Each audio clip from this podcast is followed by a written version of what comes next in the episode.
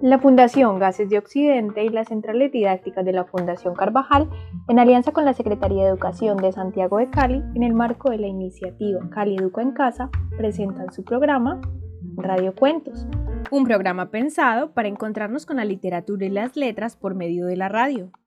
Cada semana, los días martes, viernes y sábado, llevaremos hasta tu casa diversas historias para disfrutar de la magia de la lectura y aprender en familia.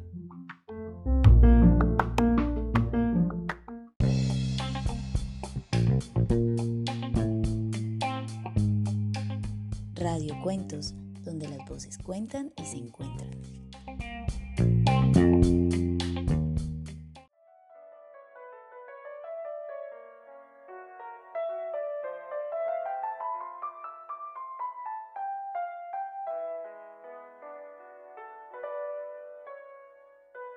Hola, de nuevo nos encontramos en una propuesta radiofónica creada por ustedes, estudiantes, maestros, padres de familia y cuidadores en general, iniciando un programa para compartir libros, cuentos y nuevos aprendizajes. Nos reunimos en este espacio educativo entretenido y familiar que hemos creado en este tiempo de aislamiento. Desde la Fundación Gasset Occidente los acompañaremos Andrés Felipe Mera, estudiante de bachillerato, y quien les habla, Carol Valeria Tabordo, estudiante de bachillerato y aspirante a personería estudiantil. El programa de hoy está pensado para grados sexto, séptimo y octavo que buscan antojarlos con algunas propuestas de lectura, escritura y oralidad que motive el interés por investigar sobre la participación y responsabilidad democrática.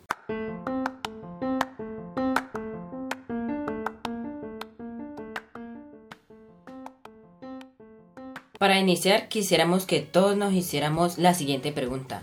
¿Qué es la democracia? Mm, buena pregunta, importante, profunda que siempre nos deberíamos hacer. No tengo muy clara la definición, aunque podría explicarla a mi manera, con mis propias palabras, ¿te parece? Mejor aún, así probablemente te entenderán más los compañeros que nos escuchan. Para mí la democracia es como un recreo, en el que todos pueden jugar a todo. En la democracia, la gente puede pensar lo que quiera, decir lo que quiera, reunirse con quien quiera, porque todos participan y deciden un poco. Sí, pero como en todos los juegos, en el juego democrático también hay reglas y hay que cumplir unas leyes. Así es, la democracia se hace entre todos, para que luego todos estén de acuerdo en casi todo. Para eso se organizan unas elecciones. Lo que piensan de una manera o de una forma parecida se juntan. Los que opinan de otra forma se hacen igual. Y lo mismo los que no están de acuerdo ni con unos ni con otros. Cada grupo forma un partido político. Y los partidos políticos deberían representar lo que piensan, lo que quiere o lo que pide un país. Bueno, lo último que dices no siempre pasa. Pero dejemos eso a un lado por un momento. Pensemos y creamos que todos los partidos políticos siempre quieren lo mejor. Para algunos partidos políticos lo que hace falta es que todos tengan trabajo, que todos vivan casi igual, que todos puedan estudiar y que haya hospitales para todos. En cambio, otros creen que lo más importante es eh, que el país sea más rico, que crezca más deprisa, que las empresas sean poderosas y creen muchos puestos de trabajo.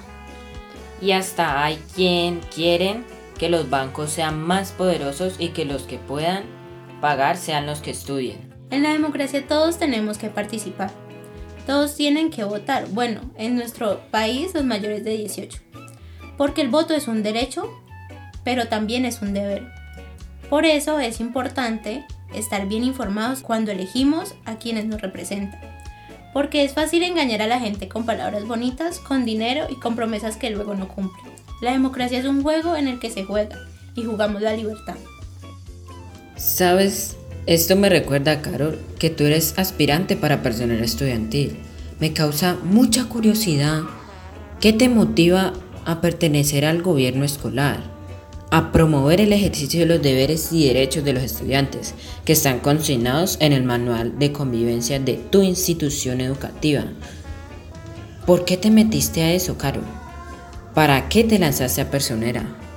Lo primero, Andrés, es que mis compañeros tengan voz y voto a la hora de tomar decisiones. Que el colegio cambie cosas que no nos parecen que están muy bien, como la organización de los espacios y la falta de algunos materiales, especialmente del tema de los botiquines. Apoyar y desarrollar un proyecto ambiental, ya que en mi colegio tiene espacios verdes, principios para huertas y allí se podrían con los más pequeños tomar conciencia. Pero finalmente quiero ser la persona en quien mis compañeros depositen su confianza para comunicar sus preocupaciones y necesidades y yo de la mejor manera plantearla en, al resto del gobierno escolar buscando soluciones y respuestas entre todos. Siempre va a ser vital que desde muy jóvenes tengamos una conciencia sobre los que nuestros derechos y deberes y la importancia de expresarnos como ciudadanos activos que tienen una mirada crítica sobre la sociedad. Por eso hoy traemos desde la editorial Ecaré el texto regalo Pequeña historia de un desacuerdo, escrito por Claudio Fuentes y Gabriel León. ¿Listos para la lectura?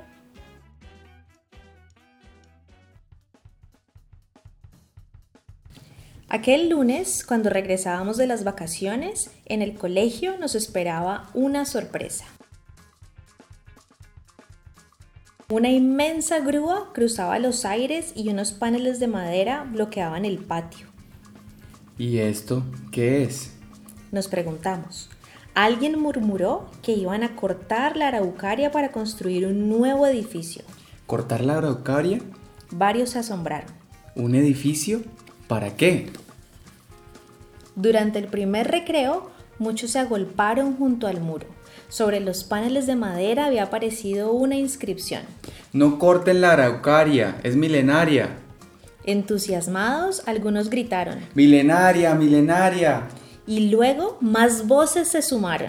Milenaria, milenaria. El inspector, nervioso, intentó imponer orden. Niños, a ver, ¿qué pasa? Fueron dos días así, milenarios, hasta que la directora convocó a toda la comunidad escolar a una reunión urgente. Explicó que se trataba de un proyecto de remodelación. Mostró planos y dibujos. La construcción del nuevo edificio traería, sin duda, progreso y desarrollo para el colegio. Nuevas aulas, laboratorio, sala de computación. Pero perderíamos el patio principal y la araucaria. Entonces, además de milenaria, se empezó a escuchar también Desarrollo, desarrollo. primero tímidamente, después más fuerte. El jueves por la mañana de la araucaria colgaba un enorme cartel Quiero seguir viviendo. y así, sin saber cómo, todos los días aparecía un nuevo mensaje. Tengo 300 años. Sálveme. Eran los milenarios, que durante la noche, a escondidas, saltaban las rejas y colgaban las pancartas. Los que estaban de acuerdo con el edificio dijeron, Si ellos son los milenarios, nosotros somos los desarrollistas. y también se manifestaron con pancartas. Unos protestaban un día, los otros al siguiente, y a veces todos juntos. Eran tantas las protestas que la directora decidió convocar una nueva reunión. Lo mejor para resolver los problemas es conversar y escucharse. Dijo la directora. Todos gritaron al mismo tiempo. Milenaria, desarrollo. El profesor de historia intervino. Sabemos que hay alumnos que están en contra de la construcción del edificio y otros que están a favor. Los gritos fueron apagándose poco a poco y el profesor continuó. Propongo que hagamos un debate donde todos expongan sus opiniones. Para ello, unos y otros tendrán que pensar bien sus argumentos. Digamos que será un ejercicio práctico de educación cívica. La directora accedió. Mmm, podría ser interesante. Y nosotros pensamos. Uf, tendremos que ponernos a trabajar.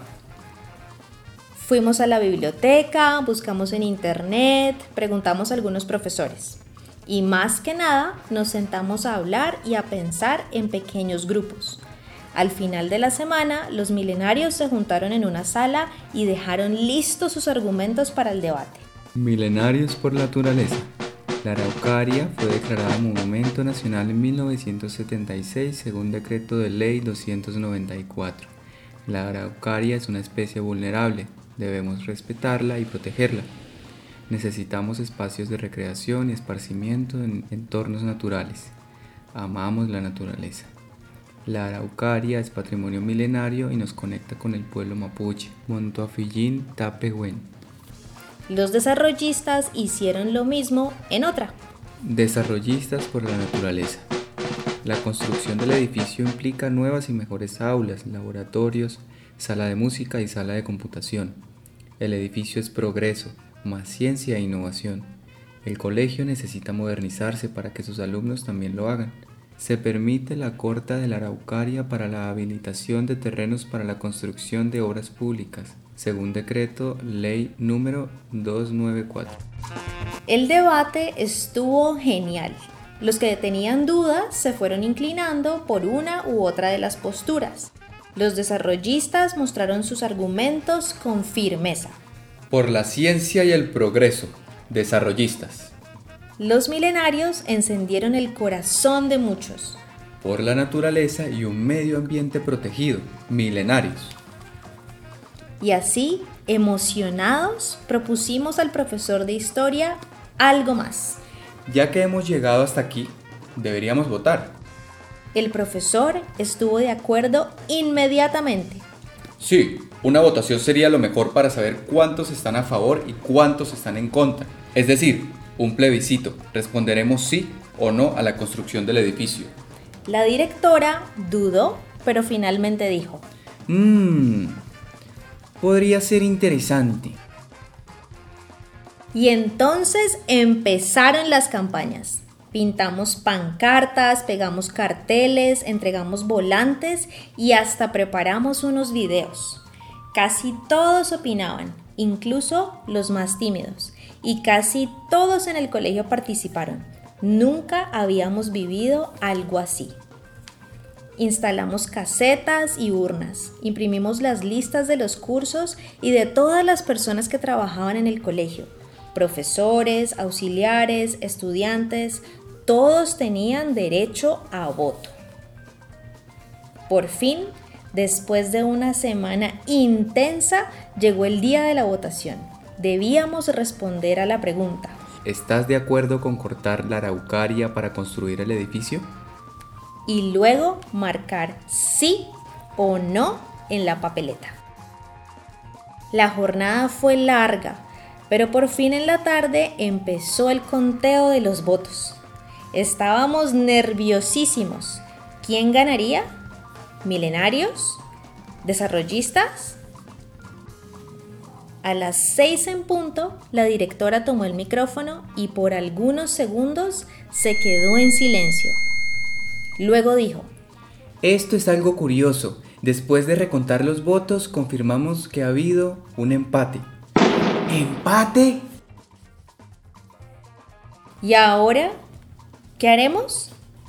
La directora nos propuso una segunda vuelta, una nueva campaña y una nueva votación. No, nadie quería eso, estábamos agotados, Entiendo. dijo la directora. Ha sido un proceso exigente para el colegio, pero también mm, muy interesante, ¿no les parece? En ese momento, no, no nos parecía. Sin embargo, con el correr de los días nos dimos cuenta de varias cosas interesantes. Que decidir no es sencillo, tampoco encontrar soluciones. Que estar en desacuerdo no nos había hecho enemigos, más bien habíamos llegado a conocernos mejor. Alguien agregó que de las discrepancias pueden surgir buenas ideas. Además, muy importante, después del plebiscito sabíamos que la mitad del colegio quería el edificio y la otra mitad no.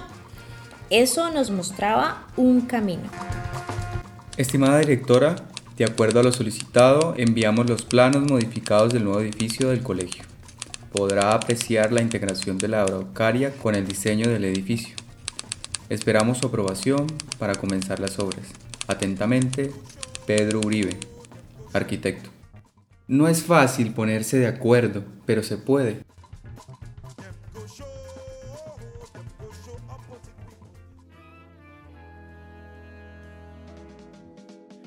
Esta historia, compañeros de sexto, séptimo y octavo, nos muestra lo importante de la libertad de expresión, la cual es considerada un derecho humano universal. Eso quiere decir que puedes expresar sus ideas escuchando las diferentes opiniones de los demás. También nos enseña un poco que si hay muchos que piensan como tú y sientes que no están siendo escuchados, se pueden organizar para manifestarse y protestar. Una forma de expresión es justamente a través de las protestas. Hay algunas protestas muy recordadas como la que tuvo lugar en la India donde Gandhi organizó un movimiento de protesta pacífico que consistía en las largas caminatas, boicot a productos ingleses, desobediencia civil y huelgas de hambre. Gracias a su lucha sin armas en 1947, la India logró independizarse del Reino Unido. Como a finales del siglo XIX, las mujeres nos organizamos en varios países para exigir el derecho a votar. Las llamaron las sufragistas.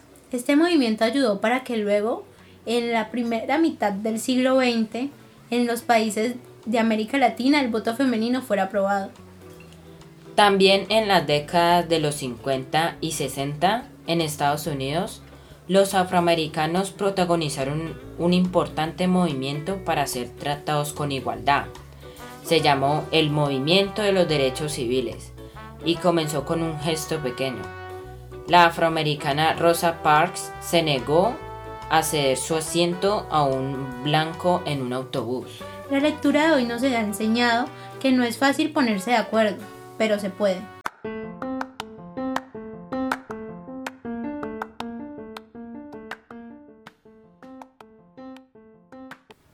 Ahora vamos a escuchar a un invitado muy especial. ¿Quién es? Si te digo que tenemos a la persona más importante dentro de la administración municipal, ¿quién crees que es? Pues pienso que es el alcalde. Así es.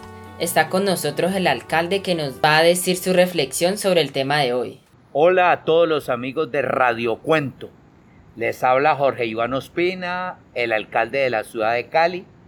Quiero convocar a todos los chicos y chicas, amigos y amigas que escuchan a Radio Cuento a que comprendan la importancia de la gestión pública. La gestión pública es la que está orientada a administrar el recurso que pertenece a todos. Es lo que representa la alcaldía, la gobernación, las instituciones de carácter municipal y departamental, también de carácter nacional. Como se trata allí de administrar lo que pertenece a todos, tiene que ser un piso ético robusto, debe ser siempre pensando en el colectivo más que en lo individual y debe ser siempre expresado de manera solidaria y de larga data. Pero adelantarlo es también colocarnos y anclarnos en el momento en que vivimos. Un momento que demanda de nosotros interpretar las circunstancias ambientales, controlar la amenaza del COVID y reconciliarnos con la vida en todas sus manifestaciones.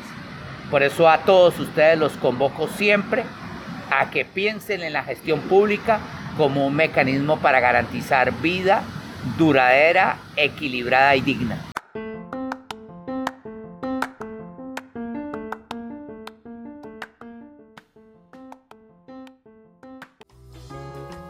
Las actividades de este episodio están relacionadas con realizar una serie de preguntas que además de hacernos reflexionar sobre el tema de hoy, la participación y la responsabilidad democrática, nos motivan a investigar un poco sobre nuestros derechos y deberes a identificar la importancia de las decisiones colectivas en las que intereses de diferentes personas están en un conflicto o a ponerse alternativas de solución que tengan en cuenta los distintos puntos de vista.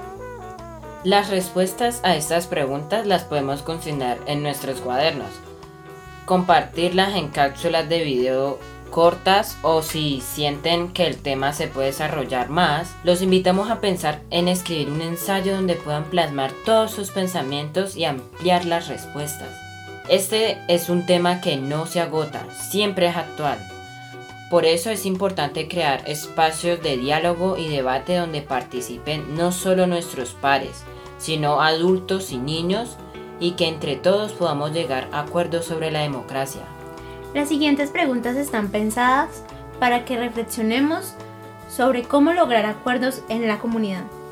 ¿Qué es lo que te parece mejor de la democracia? ¿Qué es lo que te gusta menos de la democracia? ¿Para qué sirve votar?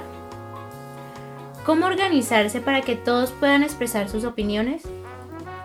Ahora algunas preguntas para investigar y discutir. ¿Quiénes no pueden votar hoy? ¿Quiénes no tenían derecho a votar antes? ¿Pueden ser todos elegidos para presidente? Para recordar. El uso de la lectura animada o en voz alta siempre será una estrategia pedagógica importante que permite plantear temas que buscan mejorar la participación y la responsabilidad democrática en las escuelas y en el hogar. Los libros y las historias brindadas por los estudiantes dan la oportunidad de comunicarse de una manera diferente, donde el diálogo, la actitud y la forma de pensar les ayuda a identificar nuevas estrategias para solucionar conflictos diarios, no solo en el aula, sino fuera de ella, aprendiendo que convivir y aceptar las opiniones de los demás de una manera armoniosa. Gracias por escucharnos, nos leemos pronto.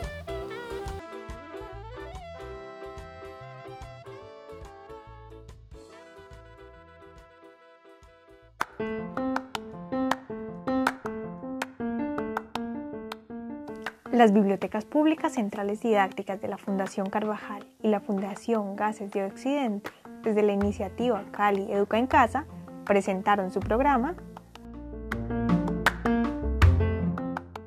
Radio Cuentos, donde las voces cuentan y se encuentran.